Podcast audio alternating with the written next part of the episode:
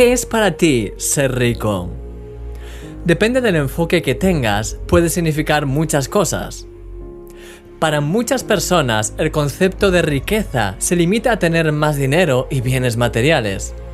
Sin embargo, la riqueza no siempre está ligada con poder o con posesiones.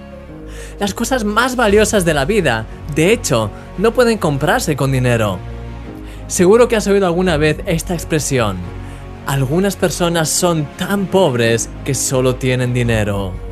Es una gran verdad. La primera bienaventuranza dice, ¿Qué riqueza tan grande tienes a tu disposición cuando eres consciente de tu pobreza espiritual? Porque no hay que pagar nada para entrar en el reino de los cielos. ¡Wow! Hay algunos conceptos aquí que merecen ser analizados. Consciencia. Pobreza espiritual, es decir, dependencia de Dios. Una riqueza enorme a nuestra disposición y el reino de los cielos. Sí, querido amigo, porque sabes que dependes de Dios y le buscas de todo corazón, Él te da acceso a las riquezas y tesoros del reino de los cielos. Esos tesoros incluyen prosperidad en varias áreas, incluida el área económica, pero no se limita a eso.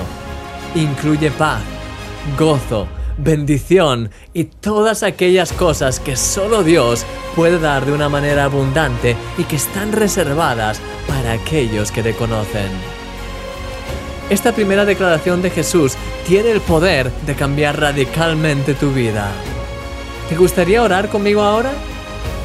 Señor, te necesito de lo más profundo de mi corazón. Quiero vivir cada día en esa actitud de dependencia de ti, total dependencia de ti, para ser guiado por tu Espíritu Santo en cada paso que dé.